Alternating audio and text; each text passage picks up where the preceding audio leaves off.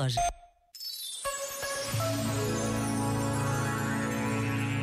Quando temos dúvidas sobre algo, é bom assumirmos o que não sabemos.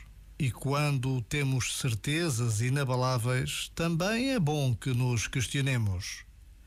Quando falhamos e nos sentimos derrotados, a humildade ajuda-nos a acertar o passo, a recomeçar. E quando percebemos que somos vencedores sem sermos humildes, corremos o risco sério de parecermos bolas inchadas que rebolam de orgulho. Basta a pausa deste minuto para percebermos a necessidade urgente de cultivar a humildade, de a tratar com proximidade, de a deixar crescer dentro de nós. E Deus confia em nós.